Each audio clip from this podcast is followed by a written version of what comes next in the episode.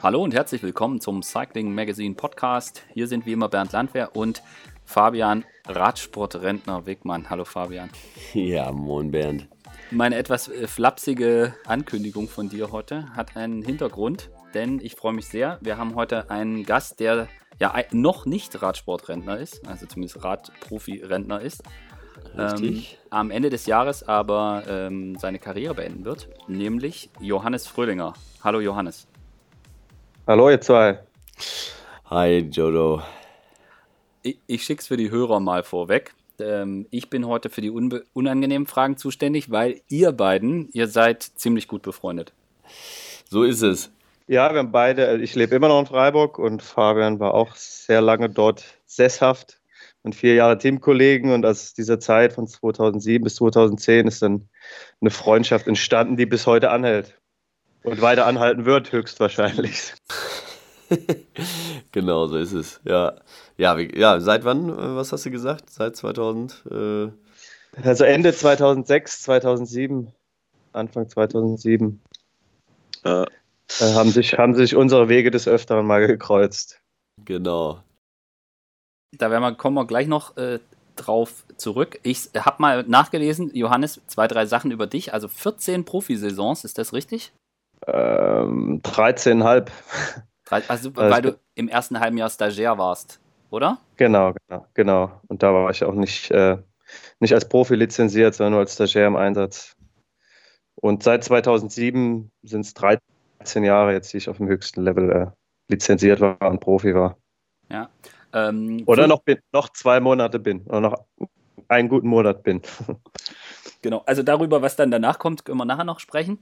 Ähm, du bist äh, 34, also ich, äh, bei dir hatte ich, dich hätte ich immer älter verortet, ähm, weil du halt relativ früh auch Profi geworden bist, relativ jung. Äh, 15 Grand Tours bist du gefahren, wenn ich das richtig weiß. Und du warst viele Jahre der Kapitän de la Route. Da werden wir vielleicht nachher auch noch kurz drüber sprechen können. Ich würde ganz gerne äh, doch äh, chronologisch mal so ein bisschen in deine Karriere reingucken. Weil ich hatte es gerade schon angesprochen, dass du sehr, sehr früh Profi geworden bist. Ähm, aber in, in einer sehr bewegenden Zeit, weil es war halt direkt, also kurz nachdem die groß, der große Fuentes-Skandal war, und das natürlich so im Radsport in, vielleicht sogar eine, weiß nicht, wie du das siehst, aber auch so eine, so eine Phase war, wo, glaube ich, der Radsport in Deutschland gerade komplett zusammengebrochen ist, wo du Profi geworden bist. Ja, ich glaube, es war noch gerade so früh genug, dass für deutsche Fahrer noch mehrere Plätze äh, vergeben werden konnten.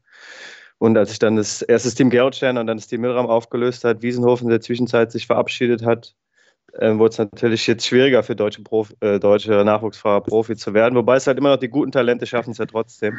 Ich denke, wir, wir haben ja momentan immer noch in der World Tour so viele deutsche Fahrer wie, wie, wie, wie zu der Zeit fast. Mhm.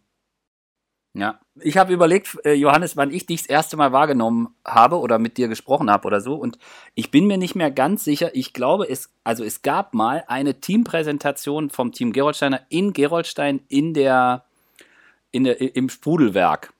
Und ich weiß nicht mehr, welches Jahr das war. Ich glaube, das war vielleicht sogar, ich weiß nicht, ob du da schon dabei warst. Auf jeden Fall du als Geroldsteiner, also gebürtiger Geroldsteiner. Ähm, das war natürlich besonders. Und ich glaube, Oliver Welke hat damals diese Veranstaltung moderiert. Und ich ah, mir, Kann ich und mich mir ist, erinnern, ja. Und mir, und mir ist so, als wärst du damals auch dabei gewesen. Oder bringe ich da jetzt alles durcheinander? Ja, Nee, da kann ich mich auch sehr gut dran erinnern und ich bin mir ziemlich sicher, dass es mein zweites Profijahr war, also meine zweite Teampräsentation. Ah, okay. Damit auch die letzte des Team Geroldsteiners. Ah. Ja, und es ist ja ta tatsächlich so, dass ich in Geroldstein äh, geboren bin.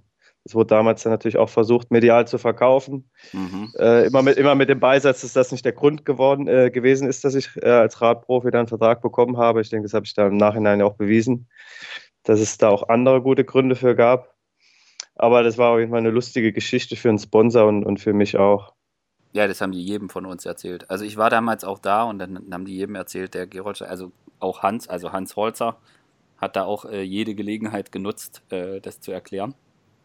Und ja, da, ja. Da, da, kann ich mich noch gut dran erinnern. Ja, und ich glaube, Olli Welker hat damals moderiert das. Mhm. ja, ja, ja.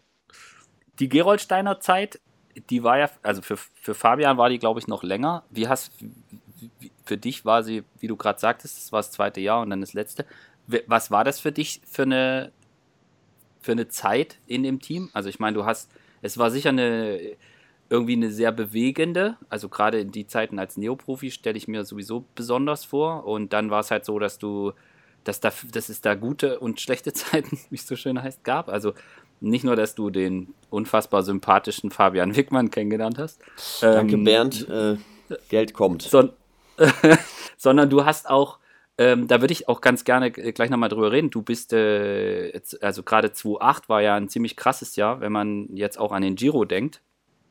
Ähm, ja, deswegen ja. würde ich dich, bevor wir das gleich noch äh, ausschmücken können mit dem Giro, würde ich dich einfach fragen, wie, wie hast du das wahrgenommen? Also die Gerolsteiner Zeit, weil es war ja auch schon so ein bisschen zu merken, dass, äh, dass alle nicht wissen so genau, okay, wie geht es dann weiter mit dem, mit dem Team?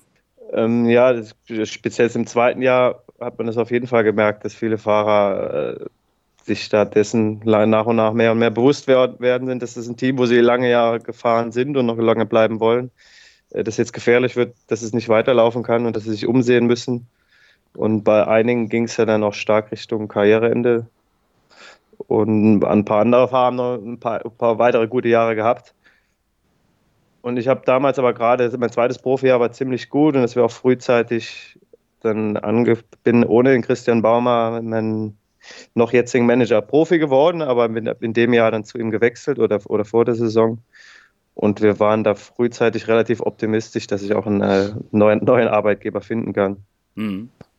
Dann la lass uns über den Giro 2008 sprechen. Ähm, mhm. Du bist bei einer Etappe Zweiter geworden hinter Pavel Brutt damals. Und ich glaube, mich zu e-, erinnern zu können, irgendwie, er fährt irgendwie, ihr wart in einer Ausreißergruppe, wenn ich das richtig weiß, und er fährt dann irgendwie mhm. auf den letzten Kilometer weg und du wirst dann Zweiter, krieg, kommst aber nicht mehr ganz ran. Aber äh, es war, glaube ich, auch so eine, so eine halbe Bergankunft, wenn ich das ja, richtig, ja. Äh, richtig weiß. Aber ich glaube, das war für dich ein sehr großer Erfolg. Ja, es war damals ein sehr großer Erfolg. Aber ich bin äh, über die Ziellinie gefahren, habe mich geärgert und das ist auch was, was mir jetzt so bis heute nachhängt, weil ich glaube, dass ich eigentlich nie wieder so nah an einem großen Sieg dran war und, und den an dem Tag wirklich in Beinen gehabt hätte in meinem zweiten Profijahr und hatte einfach nicht, nicht, nicht genug Selbstbewusstsein, habe zu lange gezögert, habe die anderen Fahrer, mit denen ich unterwegs war, als stärker eingeschätzt. Und äh, ja, leider bin ich dann nur Zweiter geworden. Mhm. Weil das war eine, klein, eine kleine Bergankunft, wie du gesagt hast, so anderthalb, zwei Kilometer bis zur Ziellinie bergauf. Und der Pavel Brutt hat einen sehr wuchtigen Antritt gebracht, aber ist dann auf den letzten 500 Metern eingegangen. Und ich habe darauf spekuliert, dass die vermeintlich stärkeren Mitstreiter meiner Ausreißergruppe äh, da hinterhergehen können. Äh, haben sie aber nicht gemacht. Und als ich angetreten bin, hat sich so eigentlich herausgestellt, dass ich der, der, der beste Fahrer von aus der Gruppe war. So war das. Das sind dann manchmal noch die, äh, die fehlende Erfahrung, die man dann irgendwann hat, ne? Wie man so schön sagt. Das ist, äh, irgendwann gewinnt man dann Rennen, äh, auch wenn man nicht so stark ist. Aber äh, wichtig ist halt, dass man die, die Gegner halt einschätzen kann, ne? Und äh, ich meine, da habe ich auch noch äh, so in Erinnerung so ein paar Sachen bei mir, wo ich denke so, boah, da was bist aber, ähm, das hätte anders angehen können. aber äh, ja, die Erfahrung muss jeder machen, ne? Ja. Bei mir war es sicher, sicher schon durch auch wirklich hauptsächlich durch das fehlende Selbstbewusstsein so in der Situation mhm. zu begründen. Aber ich war ja nie, auch als Amateur war ich nie ein Siegfahrer. Ich habe ganz, äh, ganz wenig Siege nur eingefahren. Und dadurch hat sich ja auch meine Rolle dann im Laufe meiner Karriere äh, stark geändert, dass ich in den letzten Jahren ja kaum mehr eigene Ergebnisse oder überhaupt keine eigenen Ergebnisse mehr eingefahren habe. Wo, wobei du da jetzt untertreibst, also du hast die Alsace gewonnen. Ähm, ja. Äh, das ist ja, wenn man da guckt, wer da sonst so gewinnt. Ich sag, ich sag ja wenige Siege, da kenne ich das nicht. Aber klar, aber klar, ohne, ohne, die, ohne die Tour d'Alsace wäre ich auch äh, höchstwahrscheinlich, hätte ich diesen Stagiairplatz bei Georg Stern niemals bekommen können, weil ich, ich bin, glaube ich, einer der, oder bin der einzige deutsche World Tour-Fahrer so der letzten Jahre, der nie in der Nationalmannschaft war, weil ich relativ spät mit dem Sport angefangen habe und dann relativ schnell gut geworden bin. Und bevor, bevor eigentlich die Nationalmannschaft dann auf mich aufmerksam geworden ist, oder der Verband, äh, war ich auch schon mit einem Fuß im Team Gerolsteiner drin durch den Sieg bei der Tour d'Alsace. Ja, aber wenn, wie, kann, wie kann man nicht Siegfahrer sein und die Alsace gewinnen? Das geht doch nicht. Ja, ich war nur Dritter damals. Ich habe auch keine Etappe gewonnen, aber keine Etappe gewonnen, aber war sehr konstant und war auf der, schwerst, auf der schwersten Etappe Zweiter, ja. Krass. Ja.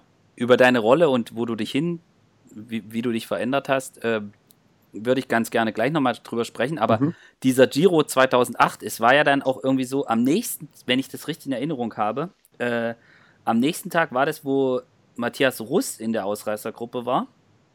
Und ja. Genau, genau. Und er verpasst dann um eine Sekunde, glaube ich, verpasst er das Liedertrikot. Und das war so, wo du gerade sagtest, mit diesem, das hängt ja noch so ein bisschen nach, dass, weil du nie wieder so nah dran an so einem Sieg war. Ich glaube, für, für Matthias Russ war das noch, noch viel krasser, da das Trikot zu verlieren. Also so zumindest habe ich das in Erinnerung. Das äh, glaube ich auch, dass ihn das noch, noch lange beschäftigt hat. Und und äh, soweit ich mich daran erinnern kann, hatte er im Moment, als er über die Ziellinie gefahren ist, auch schon gedacht, er wäre eigentlich sicher im rosa Trikot. Und hat möglicherweise da auch noch eine Sekunde verschenkt auf den letzten 50 oder 100 Metern. Was äh, ja, sehr, sehr, sehr ärgerlich war. Ja, kein Video. Also ich, ich hab, war damals nicht dabei, ich äh, habe es nur im, im, im, Fernsehen gesehen. Ähm, und ähm, ja, er, er hatte, glaube ich, 10 Sekunden Vorsprung, ne? Und dann ist er halt, oder 9 und dann ist er mit 10 Sekunden Rückstand reingekommen und er war sich, war sich da sicher. Aber auch das ist dann wieder, ähm, ja, eine gewisse, äh, ja, das fehlende, die fehlende Erfahrung, ne? Matthias war da auch, äh, ich weiß gar nicht, war auch sein zweites Jahr, er war da auch noch relativ jung. Ähm, aber das sind diese Momente, ne? Das hat jeder irgendwie in seiner Karriere, glaube ich, mal, mal erlebt, auch. Und, äh, muss dran denken, so ein, so ein Erik Zabel, der zum Beispiel Sanremo die Hände hochreißt. Äh, ähm, das gibt es halt immer wieder. Und, ähm, aber äh, das sind natürlich auch Sachen, die, die eine Karriere komplett nochmal in eine andere Richtung lenken können. Ne? Wenn man, ähm, ja, ob man dann so einen Sieger dann einfährt, äh, einfährt oder nicht, das, ist, äh, das macht dann schon eine Menge aus. Ne? Oder kann eine Menge ausmachen. Ja, mit Sicherheit. Der zweite Platz damals war für mich auch gut, hat Aufmerksamkeit erregt und mir auch geholfen, einen Vertrag für die nächsten beiden Jahre zu bekommen, aber ein Sieg, äh, Sieg hätte das Ganze nochmal natürlich anders beschleunigt. Abgerundet, ja. Aber das, ich habe jetzt auch, also die Geschichte, glaube ich, ist vielleicht, oder das hätte ich jetzt so gesehen, ähm, vielleicht auch wichtig für den Rest deiner Karriere, denn du hast da extrem viele Erfahrungen gesammelt und du warst ja später dann in einer Rolle, gerade auch mit, mit jungen Teamkollegen, nachdem du sehr, sehr viel äh, Erfahrung gesammelt hast, dass du als Kapitän de la Route die, die Mannschaften geführt hast, gerade auch bei großen Rundfahrten. Was war so, also ist das, ist das was, wo du sagst, ja, diese Erfahrung, die ich halt da in, in, den, in den Jahren, gerade auch bei Gerold Steiner und dann Milram, die ich da sammeln konnte, das war so wertvoll, um mich in diese Rolle zu entwickeln? Oder bist du einfach als Typ so, dass du jemand bist, der, der ein Team ganz gut ganz gut leiten kann. Ja, ich glaube sowohl als auch. Also erstens kann ich mich, habe ich mich damals dann auch sehr gut selbst reflektiert, was in mir vorging als junger Profi, wie ich das, wie ich das erlebt habe, was man im Nachhinein reflektiert, was, was man besser machen kann, was man, äh, was, was, was schon gut, was bereits gut ist. Und habe das dann nach und nach, äh, als ich älter geworden bin und in die Rolle reingewachsen bist, von dir, wie von dir angesprochen, habe ich das einfach versucht, an jüngere Teamkollegen weiterzugeben, sie zu führen, und, und, und zu beruhigen. Und das passt auch so zu meiner Persönlichkeit, dass ich in der, in der, in der Gruppe dann gerne Verantwortung übernehme. Mhm. Hast du das damals gehabt bei Gerold Steiner? Gab es da jemanden, so einen Kapitän der Route, der, der das Team geführt hat, wo du, äh, ich, ich sag mal jetzt auch beim Giro 2.8, äh, wo sicher du warst enttäuscht im Etappenziel und Matthias Russ am nächsten Tag, gab es da jemanden, der die Rolle so ausgefüllt hat, wo du auch gesagt hast, boah, das, das ist richtig gut? Äh, das habe ich im Team Gertstein ehrlich gesagt nicht so erlebt. Und in Giro Italia sind wir damals auch nur zu zweit zu Ende gefahren, weil mhm. die komplette, komplette dritte Woche nur noch zwei Fahrer. Auch eine absurde Situation, die ich dann nie wieder so in der, in der Form erlebt habe, wenn du zu zweit im Teambus sitzt, eine Woche lang. Ähm, aber ich erinnere mich daran, dass damals die sportlichen Leiter beim Team Gertstein auch sehr wichtig für mich waren. Und äh, vor, allem, vor allem Christian Henn hat über die zwei Jahre und darüber hinaus auch bei Milram ein Jahr später noch, war für mich eine wichtige Person, der mir äh, mit seiner ruhigen Art da sehr geholfen hat, mit allem klarzukommen, was auf einen jungen Bratprofi dann einstürzt. Hm. Hat sich das verschoben über die Jahre? Also ist es, ist es mehr, also ist die Rolle dieser sportlichen Leiter immer noch die gleiche wie damals oder siehst du dass es da jetzt schon Veränderungen gegeben hat. Einfach durch, durch alle, durch die ganze Professionalisierung der Mannschaften. Hat sich das verändert? Ähm, ja, ich denke, dass damals Christian Hensch, jetzt den ich als Beispiel genannt hatte, das schon ähnlicher gemacht hat, wie es jetzt gefordert wird von, von allen Teams oder mehr, mehr Gang und Gäbe ist. Das früher, der, der, der Beruf ist auf jeden Fall deutlich anspruchsvoller geworden, dass da mehr, äh, mehr, mehr gefordert wird von dem, von dem Coach oder sportlichen Leiter. Während es früher vor 10, 15, 20 Jahren oft noch Leute waren, die nur äh, mehr oder weniger nur das Auto gefahren sind, ähm, sind sie jetzt viel mehr in das Persönliche von den einzelnen Fahrern und Sportlern eingebunden ähm, und müssen auch noch mehr Einfluss auf die Taktik nehmen. Ja, ich glaube auch grundsätzlich hat sich es nochmal äh, geändert. Früher war es viel wichtiger, dass man einen sportlichen Leiter hatte, der auch äh, Profi war und die Rennen kannte, ähm, wusste, wie, wie aus der Vergangenheit, wie sind die gefahren worden, die Rennen, äh, wie sind die Berge da. Ähm, heutzutage ist das ja, hat sich das ja alles verschoben. Du kannst einfach äh, Google Maps anmachen, Street View, äh, siehst jede Kurve. Ähm, das kann im Grunde genommen jeder. Diese Erfahrung ist nicht mehr ganz so wichtig, die man äh, als Fahrer gesammelt hat, ähm, wie, wie früher. Ähm, jedes Rennen kann ich jetzt gucke ich mir auf YouTube nochmal an äh, oder irgendwo und kann, kann die letzten zehn Jahre äh, die Zielankünfte jedes Mal äh, mir wieder angucken. Ähm, zu der Zeit noch äh, gab es das ja nicht in, noch nicht so massiv. Ähm, und dann, dann brauchte man halt einen sportlichen Leiter hinten, der das Rennen schon ein paar Mal gefahren ist, äh, entweder selber oder halt auch als sportlicher Leiter, der Erfahrung gesammelt hat und ähm, musste das weitergeben. Und das war halt immer wichtig. Und das, das, dass man da auch jemanden hat, der ähm, ja eine gute Erinnerung an die Rennen hat und, und das äh, weitergeben kann. Und das ist heute äh, schon ein bisschen anders, weil ähm, ja, man kann es überall nachgucken. Ja? Äh, man muss sich, muss sich natürlich auch viel mehr nochmal wieder vorbereiten als sportlicher Leiter, weil ähm, das können jetzt alle. Ne? Alle können da reingucken und äh, das ist natürlich auch eine Menge Arbeit, die man da äh, investieren muss und kann. Ähm, aber ich glaube, das ist so das, das Größte, was sich da in, in dem Job da auch äh, geändert hat.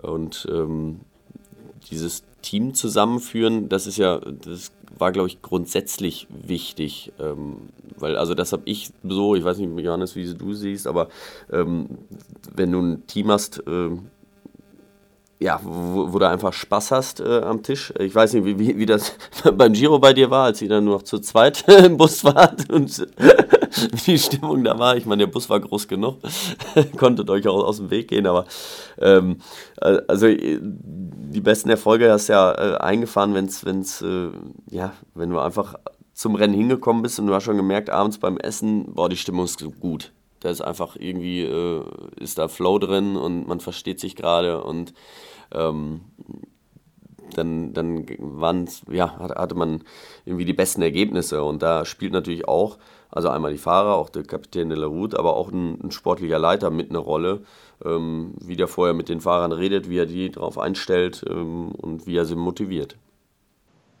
Ja, auf jeden Fall. Also da gehören mehrere Faktoren dazu. Es gibt, kommt natürlich erstmal sowieso auf die Charaktere der Fahrer an. Wenn dann zwei, drei, vier dabei sind, die irgendwie miteinander überhaupt nicht können, dann ist es ganz, ganz schwer, überhaupt eine Gruppe zu formen. Aber wenn, wenn das passt, haben dann die älteren, einflussvoller, einflussreicheren Fahrer und auch ein sportlicher Leiter da auf jeden Fall Einfluss drauf, das, äh, eine richtige Gruppe zu formen, dass sie dann bestens zusammenarbeiten. Ist es technischer geworden? Also ist der, ist der Job des sportlichen Leiters, ich sag mal, weniger empathisch, mehr, mehr technisch, analytisch, äh, kühler geworden? Also ich, ich war, ist jetzt einfach, wäre so mein Bauchgefühl, wenn ich drüber nachdenke. Also bei Christian Henn, ja. der hat das, der hat auch Radsport komplett gelebt, aber auf so eine, also so war mein Eindruck, korrigiert mich gern, ihr kennt ihn besser als ich, aber auf so eine, auf so eine, auf so von innen heraus Art. Weiß nicht, ob man das verstehen kann. Ich, also, der hat mir mal das mhm. Ergebnis bei der Deutschlandtour, die Ergebnisliste vorm Einzelzeitfahren, hat er mir Top 10 aufgeschrieben. Das ist meine Lieblings-Christian Henn-Geschichte. Und es hat komplett gestimmt, außer zwei Positionen waren vertauscht. Ansonsten hat der vorm Einzelzeitfahren die ersten zehn komplett aufgeschrieben. Ich habe gedacht, das kann er nicht sein. Und der war auch so, der war, der war auch so, wenn man nach dem Rennen mit ihm geredet hat, er wirkte dann auch so sehr ruhig und aber total, man hat so das Gefühl, er muss da jetzt irgendwie nicht nachgucken oder irgendwas, der hat es so im Gefühl. So. Mhm. ja, ja. Also ich glaube, das war das auch das mit, mit, mit das Wichtigste äh, an ihm, ähm, dass, er, dass er ruhig war, dass er ähm, immer besonnen war. Ähm, ich hatte so einige sportliche Leiter und das Problem ist ja, wenn du, wenn es eine brenzliche Situation ist, wenn vorne doch dann eine große Gruppe rausgeht und keiner dabei ist und ähm, ja, hinten vielleicht nachgefahren werden muss oder es ist auf der Windkante auseinandergerissen, da bringt es nicht, wenn der sportliche Leiter von hinten einfach rumschreit und äh, die Fahrer zu Sau macht, weil die Fahrer sind, äh, sind dann selber im Stress, sondern da ist dann wichtig, dass der sportliche Leiter von hinten, und da kann ich mich halt gut bei ihm dran erinnern, ähm, dass er dann ruhig und besonnen die Sache angegangen hat, gesagt, okay, jetzt äh, müssen wir irgendwie die Kuh vom Eis kriegen, jetzt äh, keine Panik, sammeln und dann wieder neu angreifen. Und ähm, da, das ist, glaube ich, eine Riesenstärke von ihm auch gewesen. Und ähm, das fand ich immer ähm, ja, das Wichtige. Würdest du denken, Johannes, dass die Rolle irgendwie kühler oder analytischer oder so geworden ist? Oder äh, liege ich da komplett daneben? Nee, das würde ich, kann ich so bestätigen. Weil, weil einfach auch durch die ganze Technik in der Rennvorbereitung und Rennauswertung, dass man sich die Videos besser angucken kann, äh, wie man denn, um die Fahrer dann konstruktiv zu kritisieren dass das aber insgesamt einen kühleren, kühleren Anstrich hat durch die, durch die zunehmende Technik, die man da dazu verwenden kann. Mhm. Also was, was ich noch, noch so habe, ich, äh, ich glaube, das ist halt überall. Es gab früher, ähm, ich meine, das gab es auch noch zu deiner Zeit, glaube ich, Johannes, äh, einfach Rennen, da bist du hingekommen und da wurde nicht gesagt, heute ist das wichtigste Rennen der Saison, äh, heute musste, müssen wir alles geben. Sondern es gab halt auch noch Rennen, wo du, wo du richtig Spaß haben konntest, wo der sportliche Leiter gesagt hat, du, heute gucken wir einfach mal ist jetzt, äh, wir haben in zwei Wochen ein wichtiges Rennen und jetzt fahren wir hier mal und jetzt haben wir mal Spaß und mal gucken, was bei rauskommt. Und ähm, also in den letzten Jahren, die ich gefahren bin, auch in den Teams, gab es das eigentlich nicht. Das war jedes Rennen, wo man hingekommen ist, hat der sportliche Leiter gesagt, das ist wichtig, jetzt musst du, heute zählt.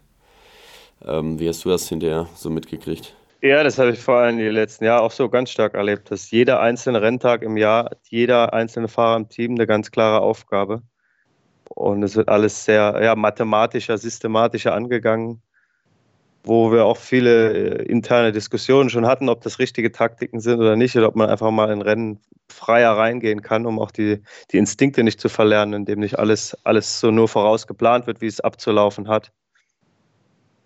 Äh, mhm. Und das, das war bestimmt auch in meinen ersten Profijahren noch anders und in der vor den Jahren, was alte Profis immer erzählt haben, so dass man im Frühjahr auch in die Saison einfach reingerollt ist und eine, eine Rundfahrt als Training benutzt hat.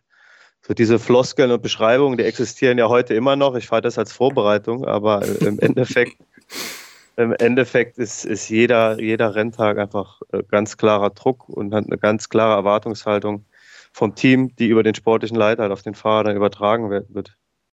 Ja, und ich glaube, das ist auch einfach dieser Druck da und deswegen wird es auch irgendwann so ein bisschen kühler. Es wird halt mehr, äh, immer mehr Arbeit. Ähm, das, ich glaube, früher war es auch viel mal ähm, ja, noch mehr der Spaß. Ja? Also das, das ist heute nicht mehr. Heute ist, äh, wird alles durchkalkuliert.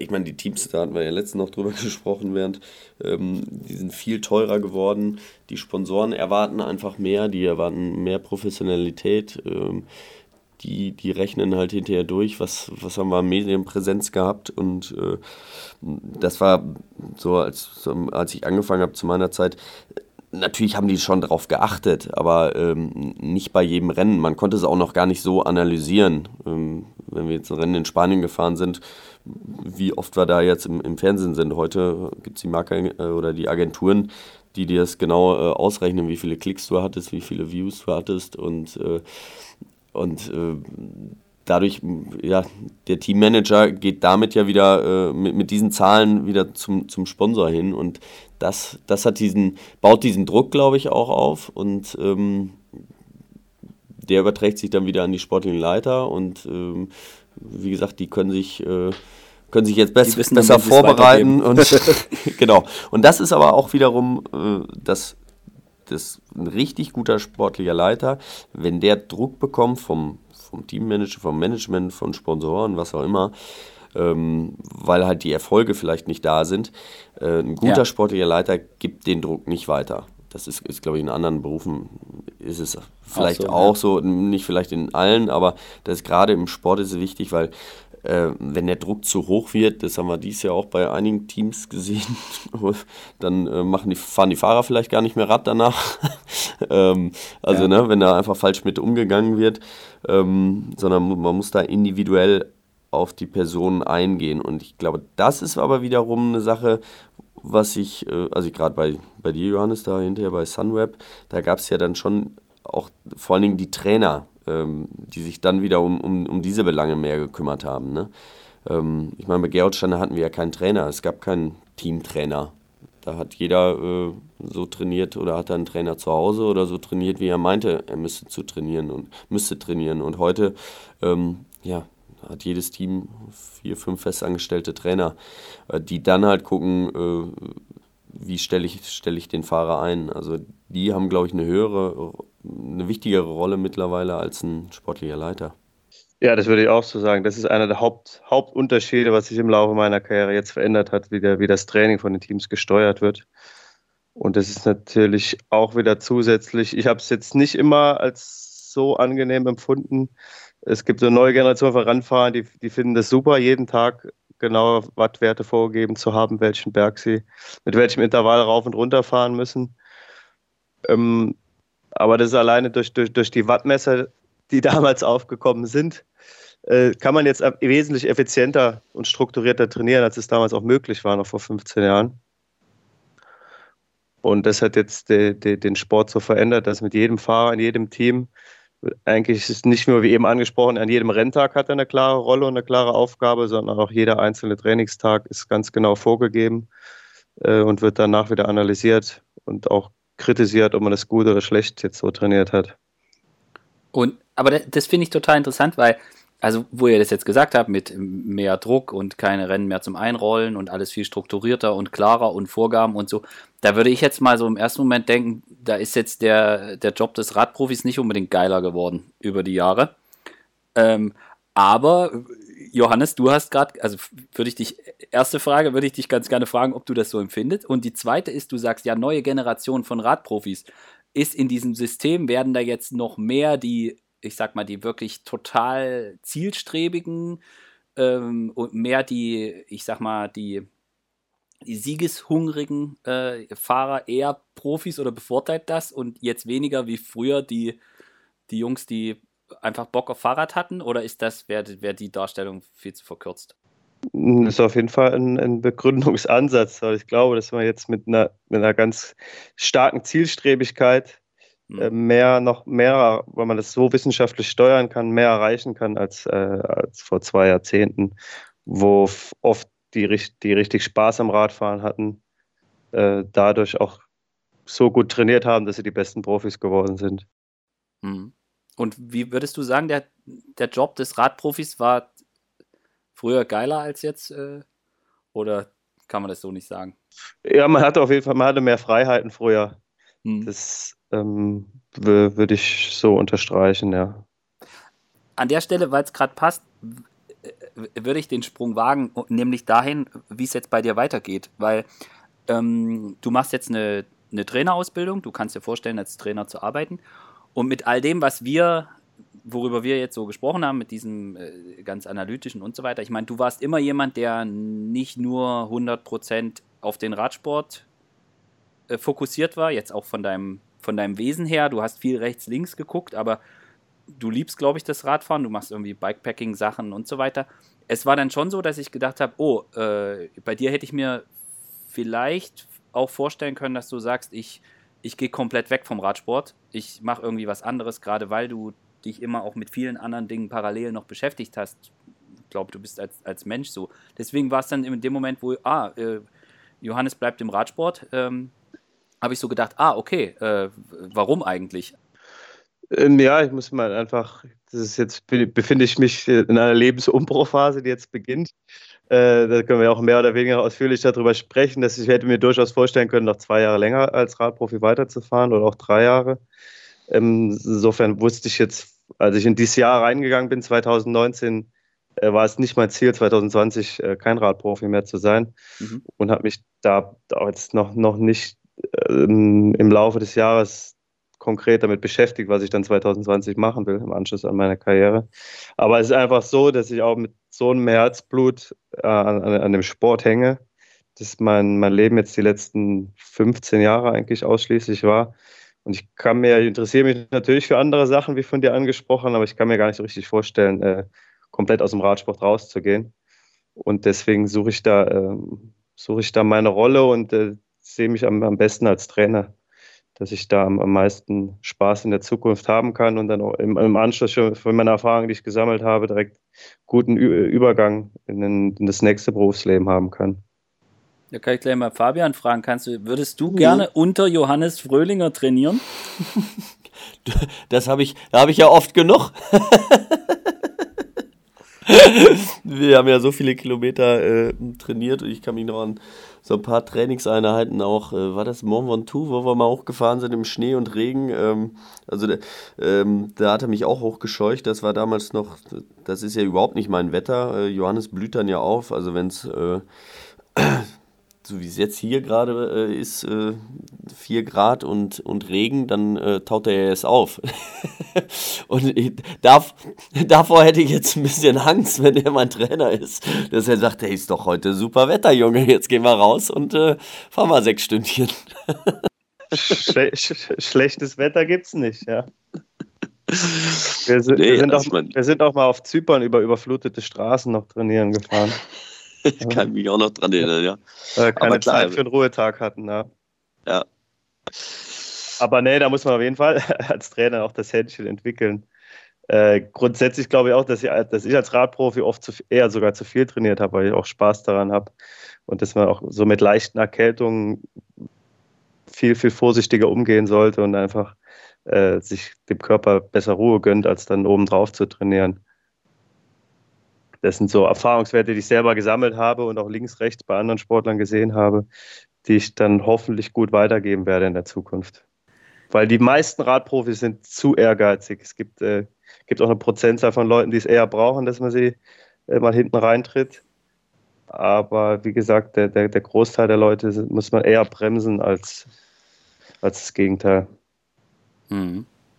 Also wenn man so, als um nochmal darauf einzugehen, was man als Typ mitbringen muss. Ähm, ich habe jetzt, also ich habe noch, bei dir gibt es wirklich, ich kenne keinen Radfahrer, der gesagt hat, der Fröhlinger ist ein Depp oder so. Ähm, ansonsten gibt es ja immer mal irgendjemanden, der, wo irgendjemand mal vors Rad gefahren ist oder die sich irgendwie mal begegnet sind oder irgendwie im, im, im Rennen sich abgesprintet haben oder so. Aber ich habe jetzt noch nie irgendwie von jemandem gehört, der, der gesagt hat, die, den Fröhlinger, den kann ich nicht leiden. Ähm, ist das was, was dich vielleicht, und vielleicht kann einfach Fabian die, die Frage sogar besser beantworten, was dich auch so ausmacht, dass du mit, mit vielen Menschen kannst? Und ist das auch was, wo, warum du deswegen glaubst, dass es, äh, dass, dass so, ein, so eine Trainerkarriere funktionieren kann? Ja, wenn ich dann anfangen darf. Das ist auf, jeden Fall so. Also Johannes ist jemand, der sich äh, äh absolut integrieren kann, ja, äh, in, in jede Gruppe und mit jeder Art von, von Mensch halt auch umgehen kann und das also eine gute Menschenkenntnis auch hat und ähm, darauf halt auch eingehen kann. Und das ist halt äh, eine Stärke, die man äh, absolut braucht für einen, äh, für einen Trainer oder auch sportlichen Leiter, ähm, der dieselbe Sprache spricht wie der Sportler, äh, egal was er für einen Charakter hat. Ähm, er, er muss an ihn rankommen. Und äh, ich glaube, das, das ist halt eine Stärke, die, die Johannes halt hat. Und ähm, deswegen ist das auch so, wie du besprochen hast. Also, ähm, ja, vielleicht gibt es ein oder zwei, die Johannes nicht mögen, weiß ich nicht. vielleicht ist da doch mal jemand irgendwie vor die Karre gefahren.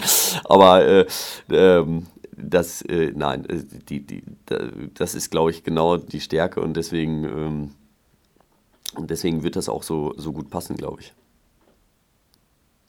Hast du Feinde, Johannes? es, gibt, es gibt ja den sogenannten Rundfahrt-Assi immer. Mhm. Oft, oft, wenn genau. man mehr, mehr Tagesrennen fährt. Und es gibt einen anderen Fahrer im Feld, der irgendwie die Art, die gleiche Art und Weise sich hat im Feld zu bewegen, in der gleichen Situation im Rennen irgendwie immer in der gleichen Position ist und mit dem man sich dann ständig bettelt. Und da kann ich mich noch am Anfang von meiner Karriere erinnern, dass äh, die ganze Saison eigentlich äh, ich große Probleme mit dem Theo Elting von Rabobank hatte. und äh, während der Vuelta am Ende des Jahres habe ich das meinem damaligen Teamkollegen Tom Stamsnyder so geschildert. Ähm, und der sagte, ja, ja, der Theo, der sagt genau das Gleiche über dich. Weil das einfach, ja, das ist so eine klassische Radfahrersituation, dass es ähnliche, ähnliche, ähnliche Fahrertypen gibt. Und jetzt in dieser Saison, in den letzten zwei, drei Jahren hatte ich das auch mit dem Bert-Jan Lindemann. Aber mit dem habe ich mich dann im Laufe der Zeit angefreundet, dass wir uns eher darüber kaputt lachen, dass wir jetzt schon wieder in der gleichen Situation abgehängt werden oder vorne durch die Kurve versuchen durchzufahren. Und, und, den Theo hast du dann auch mal irgendwie auf ein Konzert eingeladen von deiner, von deinen Bandkumpels oder? Nee, ich habe ihn dann nicht mehr, ist mir irgendwie nicht mehr richtig über den Weg gelaufen. Es, dann hat seine Karriere 2009, glaube ich, beendet. Und seitdem habe ich ihn nie wieder gesehen. Okay, ja, schade eigentlich. Aber ich glaube, er hat einen anderen Musikgeschmack als ich. das musst du jetzt kurz erklären. Kann sein. Ich weiß nur, dass er den Spitznamen Gabba, Theo damals hatte. Und äh, ich höre mehr, mehr handgemachte Musik. Bevorzuge ich. Wo du ja auch hin und wieder mit äh, durchaus äh, äh, prominenten Bandmitgliedern Radfahren gehst. Du weißt, auf welche Geschichte ich hinaus will, oder da willst du die nicht erzählen? Ja, doch, kann man schon gerne erzählen. Zum Radfahren kam es leider nie. Ach so? Äh, weil, weil der Kollege dann doch immer lieber joggen gegangen ist. Ähm, es ist der äh, Gitarrist, einer der beiden Gitarristen von der Punkrock-Band Bad Religion. Der ist ein sehr, sehr sportverrückter, sportbegeisterter Mensch, der sich äh, sehr fürs Laufen und aber noch viel mehr fürs Radfahren interessiert. Und den habe ich irgendwann mal, äh, habe ich das Glück gehabt, den kennenzulernen, weil das eine Band ist, die ich auch äh, als Jugendlicher vor einigen Jahren dann schon gehört habe. Und da haben wir uns so ja, an, angef angefreundet oder sind auf jeden Fall seit, seit drei Jahren ständig im Kontakt und haben mehrfach Konzerte von ihm besucht oder von der, ba von der Band besucht. Ich glaube, der Theo, Theo Elting mag die Musik, glaube ich, nicht, soweit ich das mich erinnern kann. ja, für, also, This is just a Punkrock-Song ist nicht das Richtige ja. für Gabba Theo, glaube ich. Ah, Theo. Und wer war jetzt, wo wir das mit dem äh, Rundfahrt, also, achso, wir kamen ja aus der Ecke, äh, wer dich möglicherweise nicht leiden kann. Aber ja, genau, äh, genau. Ähm, um jetzt mal den Spieß ganz rumzudrehen, wer hat dich denn so am meisten beeindruckt? Also abgesehen von Fabian natürlich, der stets ein, ein Vorbild äh, und des Musterprofis für dich selbstverständlich gewesen ist. Äh, aber ga, gab es noch jemand anderen, der, wo du gesagt hast, warum auch immer, äh, dass der dich am meisten beeindruckt hat oder von dem du noch deinen Enkelkindern erzählen wirst? Ähm, ja, wenn, also wenn, wo man so sieht, wie sich jemand sportlich und menschlich gleichzeitig äh, entwickelt hat, sicherlich John Degenkolb dann auch zu nennen, mit dem ich ja auch aus einem gewissen Grund sehr gut befreundet bin. Ähm, der hat mich auf jeden Fall, war das so einer meiner beeindruckendsten Teamkollegen, die ich, die ich, die ich erlebt habe. Verrätst du warum? Ja, natürlich durch seinen, durch seinen sportlichen Erfolg, aber wie er es auch als Leader geschafft hat, äh, eine Gruppe zu formen, wo, wo jeder halt 110 Prozent für, für das Ziel gibt, dass er erfolgreich ist das äh, mit, mit vielen Liedern zusammengefahren und man ist ja so professionell, dass man immer seine Arbeit macht für den Kapitän. Aber bei ihm hat es äh, sehr gut funktioniert und es sind so zwei, drei Jahre meiner Karriere, ähm, wo ich, glaube ich, an den Rundfahrten am meisten Spaß hatte. Wahrscheinlich ist da auch die tiefe Liebe zur Vuelta noch größer geworden, weil ich kann mich an Szenen erinnern. Mit Sicherheit. also A, habt ihr unfassbar viele Etappen gewonnen bei der Vuelta. Und ich kann ja. mich noch erinnern, wie du 800 Meter vor Ziel, also zumindest ist so meine Erinnerung, äh, du warst äh, der, der Leadout-Mann, was ich unfassbar cool fand, weil du jetzt von deiner Statur und äh, Gewichtsklasse eher nicht so der Anf typische Anfahrer bist. Aber äh, das fand ich mega beeindruckt und vor allen Dingen, weil man ja dann auch gesehen hat, also ich meine, äh, wenn die 60 Kilo Jungs sich ins Leadout mit einspannen, dann heißt das, sagt das ja schon durchaus was auch über den Teamgeist und die Mannschaft aus. Ja, da waren mehrere Sprints, kann ich mir auch erinnern. Auch Simone Gechke und ich einfach eine Rolle eingenommen haben, die wirklich nicht auf unsere Physiologie äh, zuspricht, aber das, was nur funktioniert, weil jeder sich so konsequent äh, in, in, den Dienst der Mannschaft da gestellt hat, dass, man, dass die Erfolge rausgekommen sind. Und das kann natürlich auch so ein Leader wie John hat es nicht alleine gemacht. Es sind mehrere Fahrer in der Gruppe, die das zusammen äh, beeinflusst haben, dass es so gut funktionieren konnte. Hm. Was, war der, was war der geilste Tag als Radprofi? Puh. Baskenland-Rundfahrt. Bestimmt die, bestimmt die Baskenland-Rundfahrt. Irgendein Tag. Je, such dir einen Tag bei der Baskenland-Rundfahrt aus, Bernd.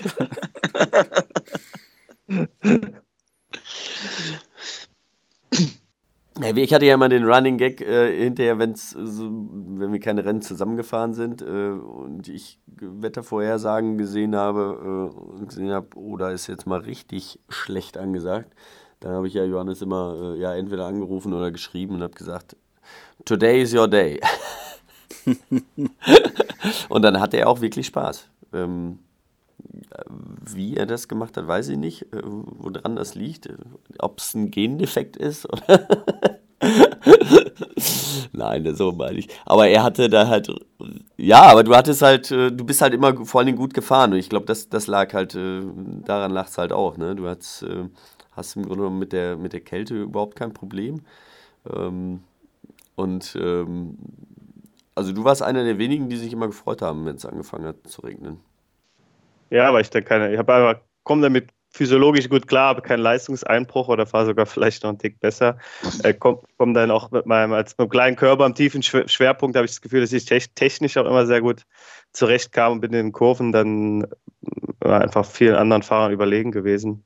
Und konnte mich vom Kopf her auch darauf einstellen, weil ich ja als gebürtiger Gerolsteiner viel im Regen trainiert habe als Jugendlicher ähm, ja, weil ich das einfach gewöhnt, im Regen zu fahren und das hat mir jetzt mental weniger ausgemacht als wahrscheinlich vielen anderen.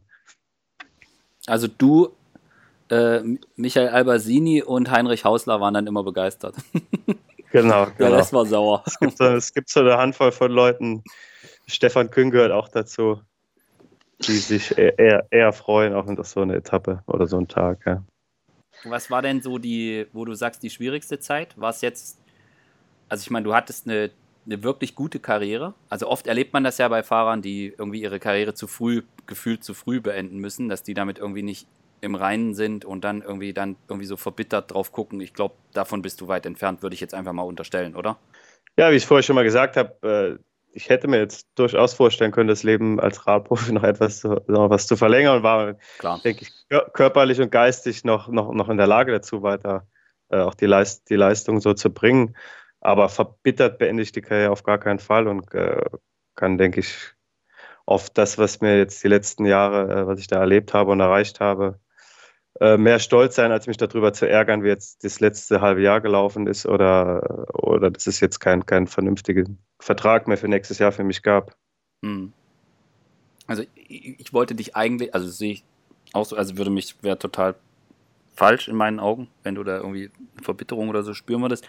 Aber ich wollte dich eigentlich danach fragen, was so vielleicht der, die schwierigste Phase oder der bitterste Moment oder so äh, in der Karriere gewesen ist. Auch wenn ich mich da jetzt nicht, nicht beliebt mache, dass ich danach frage. Na, ich denke, der, der schwierigste Moment war ganz klar, bevor ich Radprofi geworden bin. Ich hatte eigentlich nur einen wirklich ernsthaften Sturz in meiner, immer als Radfahrer. Äh, das war 2005, zwei Jahre bevor ich Profi geworden bin. Das war auf jeden Fall der bitterste Moment. Ich, da habe ich zwei, drei oder sogar vier Wochen im Krankenhaus gelegen und mir auch die Frage gestellt, ob ich wieder zurück, ob ich jetzt mit dem Sport weitermachen soll oder vielleicht mich auf was anderes konzentrieren soll. Aber ich habe mich zum Glück dazu entschlossen, wieder, wieder mit dem Radfahren anzufangen nach der Verletzung und habe das alles andere als bereut. Mhm. Und, und dann als Profi, also ich meine, ihr habt ja es gab ja 2008 bei euch im Geroldsteiner Team dieses Problem, also Problem, es gab diesen Dopingskandal, dass äh, Bernhard Kohl und äh, Stefan Schumacher, also Teamkollegen, äh, äh, gedopt haben und das ganze Ding ist, ich meine, das Team wurde dann beendet. Ich kann mir vorstellen, dass das auch eine, eine extrem krasse, ähm, eine extrem krasse Phase war. Also gerade für dich, der ja noch sehr, äh, ich sage, zweites Jahr dann da Profi war. Hätte ich jetzt gedacht, dass du das sagst als beschissenste Zeit. Ja, ja. Ja, das war sicher ein sehr, sehr harter Moment. Ich muss aber ehrlich sagen, dass ich das gerade mit den beiden Fahrern für mich, es waren zwar Teamkollegen, aber es hat sich trotzdem relativ weit weg für mich angefühlt. So. wenn, ja, wenn man das so sagen kann, wenn man in der gleichen Mannschaft fährt. Aber ich hatte einfach wenig Kontakt mit denen das, das halbe Jahr, da, da, bevor das rauskam. Ähm, aber trotzdem war das mit Sicherheit von dir ein gut, gewählter, gut gewähltes Beispiel für einen ganz, ganz harten Moment in meiner Karriere. Hast du, hast du damals drüber nachgedacht, das hinzuschmeißen oder so? Also ich habe mal mit einem Fahrer gesprochen, der hat gesagt, er hat, der was ähnliches erlebt hat und er, er hat gesagt, er, er hat dann irgendwie alles in Frage gestellt plötzlich. Ähm, das hatte ich so den Moment nicht, dass das für mich das ein Grund gewesen wäre, jetzt von, von mir aus aufzuhören, weil ich hatte da bei Georg Sterner mich, mich gut entwickelt, ein gutes zweites Jahr äh, auf eine saubere Art und Weise. Und das habe ich mir auch danach die Jahre dann immer wieder so versucht einzureden, dass ich mich im Endeffekt nur auf mich selbst und meine eigene Leistung konzentrieren kann. Und wenn man sich im Rennen anfängt einzureden, ach, der ist vielleicht, äh, der macht vielleicht was, was verboten ist, dem, dann habe ich gar keine Chance, ja, mitzufahren. Nicht, ja. das, das, führt einen das selber, bringt einen das selber nicht weiter. Man kann sich am Ende nur auf sich selbst konzentrieren, äh, jeden Morgen, jeden Abend in den Spiegel gucken und äh, sein Leben so führen, wie, wie man das für am besten hält in dem Sport. Mhm. Und damit bin ich jetzt bis zuletzt dann auch gut gefahren. Mhm. Äh, welche sportliche Herausforderung wird jetzt, bleibt jetzt noch bei dir? Hast du was? Also es ist, kann ich mir gut vorstellen bei dir, äh, dass du irgendwie sagst, du willst auf dem auf dem Einrad die Alpen überqueren oder irgendwas. Also, aber, nur, aber nur rückwärts. nur rück, rückwärts auf dem Einrad. nee. nee. jetzt mal ah, ohne, hab, ohne Flachs. Hast, ja, du, hast ja. dir was vorgenommen? Gibt's das? Ist sicherlich eine berechtigte Frage, aber ich habe mir momentan da nichts vorgenommen und habe eigentlich dann auch äh, so momentan ist, so momentan fühle ich mich danach, ich fahre entweder, entweder Radsport richtig oder gar nicht. Ähm, also ich werde immer, immer weiter Radfahren und trainieren, aber was, was den Wettkampfgedanken angeht, äh, tue ich mich momentan schwer damit, dass ich denke, dass ich da nochmal mit einer Startnummer irgendwo ein großes sportliches Ziel habe. Ähm, es kann natürlich aber sein, dass das sich dann auch wieder ändert im Laufe der Zeit, dass so, so ein Anreiz wieder kommt. Und äh, natürlich würde ich gerne mal mit dem Fabian das Cape Epic in Südafrika fahren. Ja, aber, aber bin ich sofort dabei. Ich, ich glaube nicht, äh, nicht, dass wir da unter die ersten fünf, unter die ersten fünf landen werden. Außer wenn es noch 30, 30, Jahre dauert, dann könnten wir in unserer Altersklasse vielleicht äh, aus, aus, aus Podium fahren. Aber ich glaube, in, in, in, den nächsten Jahren sowas wäre absolut denkbar und hätte ich total äh, Spaß dran. Aber nicht, nicht mit dem ganz hohen sportlichen Anspruch. Mhm. Ich weiß nicht, ob wie, wie fit Fabian in 30 Jahren noch ist. das weiß ich auch noch. Also wenn das so weitergeht wie in den letzten Wochen, dann, dann geht das rapide bergunter. Also da muss ich mal wieder aufs Rad. Wobei ich ja äh, nein, erst letzte Woche äh, auch mit Johannes auf dem Rad saß. Dann sind wir schön durch den Wald gefahren. Ähm, war eine ganz tolle Veranstaltung. Ähm, als wir quasi Johannes verabschiedet haben, äh, hat er viele von seinen jetzigen und ehemaligen Kollegen eingeladen und ähm, eine schöne Mountainbike-Tour gemacht mit abschließender äh, Grillfeier und das war ähm, ja ganz ganz großartig. Und ich glaube, solche, solche Ausfahrten äh, mit dem Fahrrad, äh, sei es auf der Straße oder auf dem Mountainbike, äh, die werden wir noch ein paar Mal machen.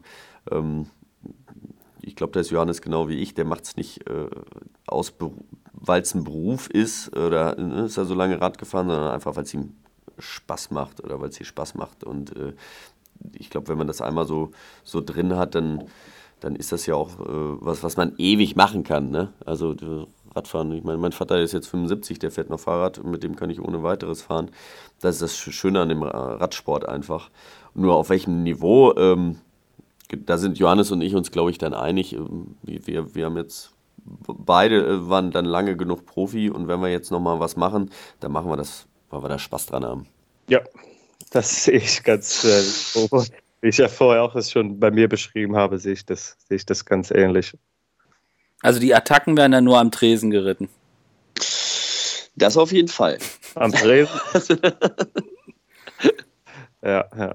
Äh, Johannes, weißt du eigentlich, dass es keinen, also es gibt keinen anderen Nicht-Spanier, der zehnmal die Vuelta beendet hat? Ja, ja ich glaube, Daniele Benatti ist die Vuelta auch oft gefahren, aber es kann sein, dass ihm eine, eine Austragung fehlt oder dass auch der eine oder andere nicht beendet hat. Ich bin auf jeden Fall meine zehn Vueltas auch ins Ziel gefahren und das ist auch ja, bestimmt, bestimmt etwas Spezielles für einen Nicht-Spanier. Das heißt, die haben dich schon angerufen, du kommst jetzt dann äh, als Maskottchen nächstes Jahr hin?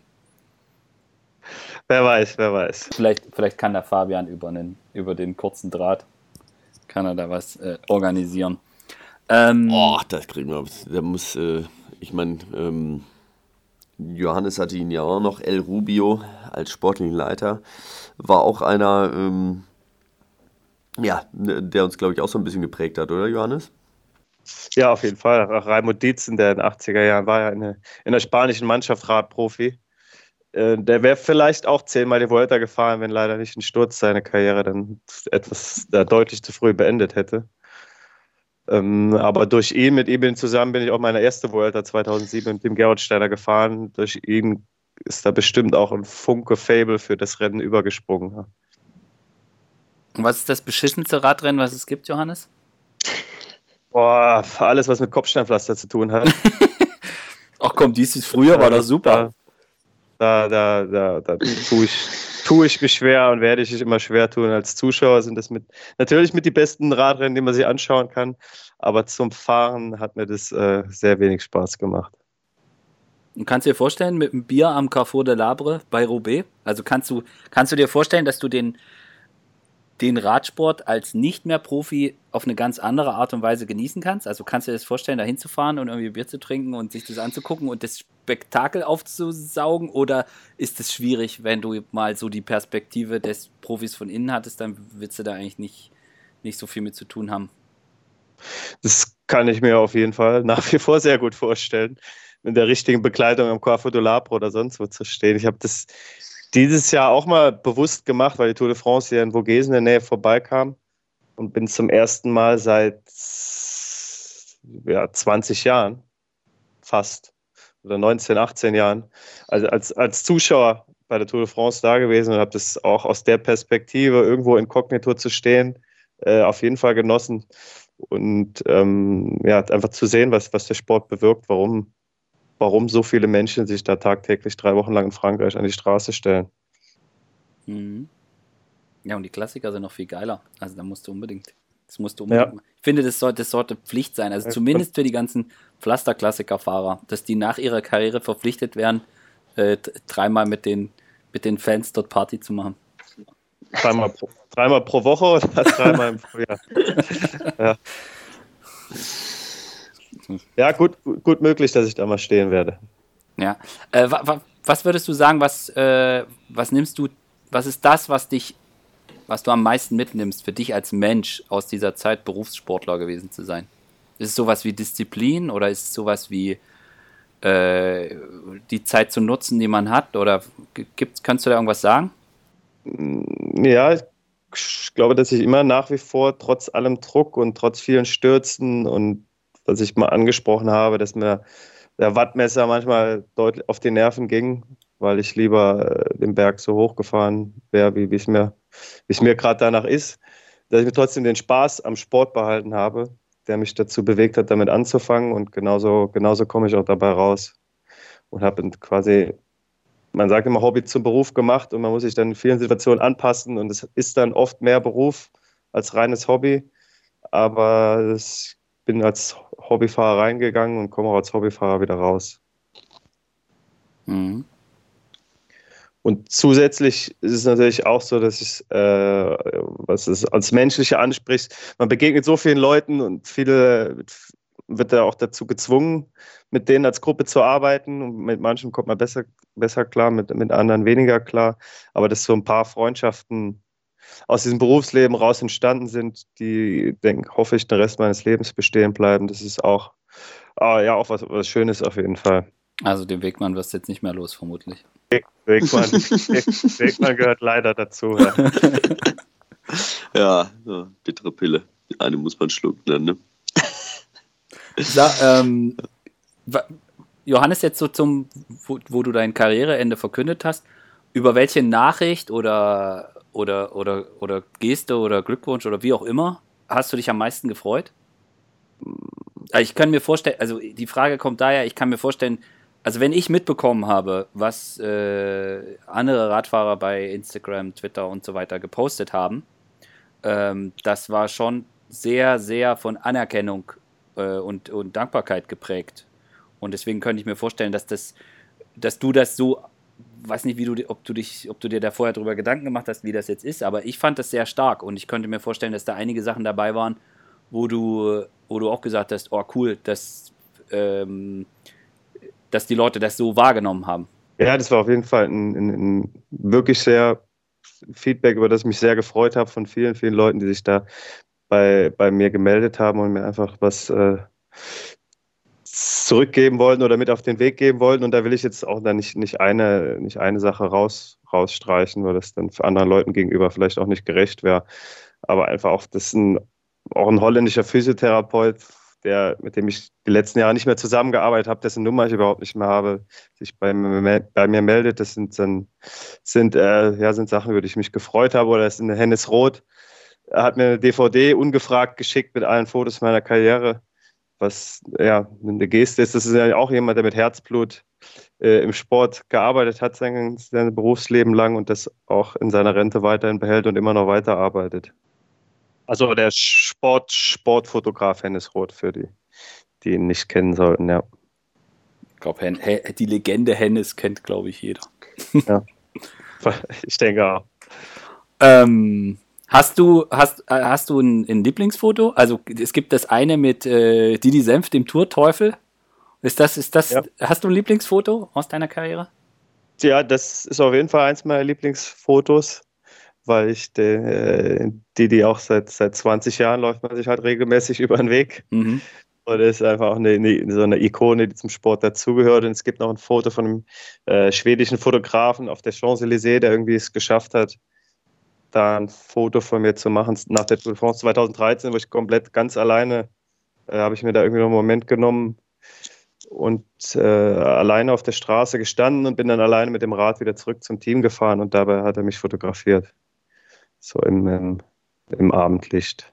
Also du warst ja wieder Kaiser 90, also Franz So Becken. ähnlich. Ich ja. bin nochmal alle, noch alleine über das Spielfeld äh, gewandelt. Geil und habe das aber wirklich bewusst, so bewusst mir ein paar einen kleinen Moment für mich selbst genommen in diesem ganzen Trubel, weil da wirklich eine Million Menschen versammelt sind auf einem kleinen Haufen. Hm.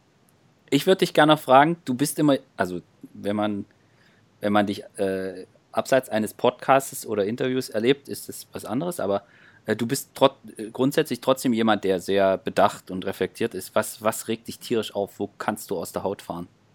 blöde Fragen im Podcast. blöde Fragen im Podcast oder uh, jetzt, jetzt generell im Leben oder? Ja, ja, Sport, nee, schon, schon generell. Sport bezogen. Gerne alles. Äh, im, im, Stau stehen, das ist das Schlimmste, was es gibt für mich auf der Welt. Okay, du fährst ja nur Fahrrad, da geht das. Genau, da kann man vorbeifahren. Mhm. Und rücksichtslose Autofahrer, denke ich mal. Ja, ja, ja, die kann man, die kann man, äh, die kann man ja alle zusammen in einen Stau stellen. ich glaube, da könnten wir auch ein Buch schreiben über Begegnungen mit Autofahrern, oder Johannes? ja, das könnte mich an eine oder andere mehr oder weniger gefährliche Situation erinnern. Das ist ja lustig und traurig zugleich, ja. Ja.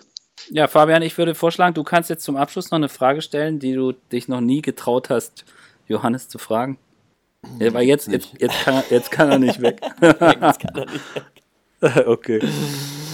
Äh, nee, wie gesagt, Johannes und ich, wir kennen es jetzt schon so lange. Ich glaube, da gibt es auch keine Geheimnisse. Wir haben äh, auch Urlaube zusammen gemacht. Wir sind zusammen durch die Sahara gefahren äh, mit dem Jeep. Ähm, da blieb lange genug äh, Zeit, alle Fragen zu stellen.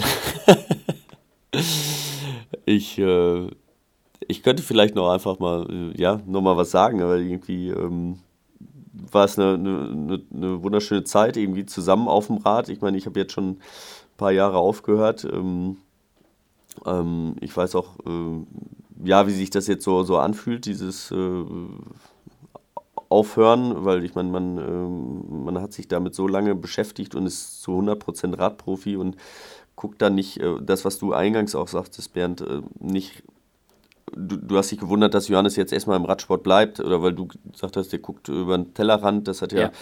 Ähm, aber das zeigt einfach, wie, wie Johannes auch mit dem Sport verbunden ist. Und das heißt ja nicht, dass, äh, nur weil man im Radsport bleibt, nichts anderes sich nichts anderes vorstellen kann oder ne, nichts anderes kann oder wie auch immer, sondern ähm, Johannes ist halt ein absoluter Vollblutprofi und ähm, auch dieses Jahr, wir haben uns nochmal äh, noch gesehen, äh, als ich einen Urlaub gemacht habe. Ähm, da ist er morgens um 7 Uhr aufgestanden, hat sich aufs Rad gesetzt und hat vier Stunden trainiert ähm, bis, bis zum Ende. Und ähm, da jetzt aufzuhören, das ist eine schwere Zeit, aber dass die Energie jetzt einfach mitnimmst und äh, ja, äh, in was Neues äh, investierst, äh, was Neues angehst. Ähm, ich glaube, dass äh, das, die, die Energie muss, musst du jetzt um, umwandeln, umformen. Und äh, das geht. Ich habe mir das damals erstmal nicht so vorgestellt in den ersten Tagen, weil ich meine, jetzt, jetzt haben wir Ende November, jetzt kommt ja eigentlich die Zeit nach, dem, nach der Pause, wo man sagt, so, jetzt müsste ich eigentlich wieder anfangen mit dem Training. Ähm, jetzt musst du anfangen, was, was Neues zu machen. Ähm, das funktioniert. Das geht. Das kann ich dir sagen. Und äh, ich wollte ja nochmal so danken für die ganze Zeit, die wir so äh, ja, zusammen auf dem Rad verbracht haben. Jetzt haben wir vielleicht wieder, wieder mal mehr Zeit, weil ähm, jetzt bist du nicht immer im Trainingslager und äh, bist da und da unterwegs, sondern dass, wenn ich jetzt nach Freiburg komme, dass wir dann auch zusammen fahren können. Und ähm, das, was du vorhin schon gesagt hast, vielleicht schaffen wir es irgendwann mal zusammen, das Cape Epic nochmal zu fahren. Da würde ich mich drauf freuen. Ja, diesen netten Worten kann ich mich nur anschließen und äh, euch beiden auch danken Bernd hat mich ja über Fabian und unser mein Verhältnis zwischen dir und mir, Fabian, haben wir ja schon länger gesprochen, aber äh, Bernd und ich, wir haben auch natürlich die letzten Jahre stetig Kontakt gehabt. Dadurch kommt auch dieses Podcast-Gespräch jetzt zustande und äh, dann bin ich mir sicher, dass wir drei uns auch wieder über den Weg laufen werden. Fabian, du hast heute das Schlusswort. Äh, ich sage nur noch Danke. Ja, vielen Dank, Bernd. Ja, ich sage auch nochmal Danke, Johannes. Ähm, schön, dass du dir auch die Zeit genommen hast. Wir hören voneinander. Ich wünsche dir jetzt erstmal ein paar ruhige Tage, beziehungsweise auch nicht so ruhige Tage. Ich glaube, äh, für dich geht es jetzt erstmal in Schnee. Da wünsche ich dir viel Spaß. Und ähm, ja, hoffe, dass wir uns bald sehen. Bis bald. Bis bald. Ciao.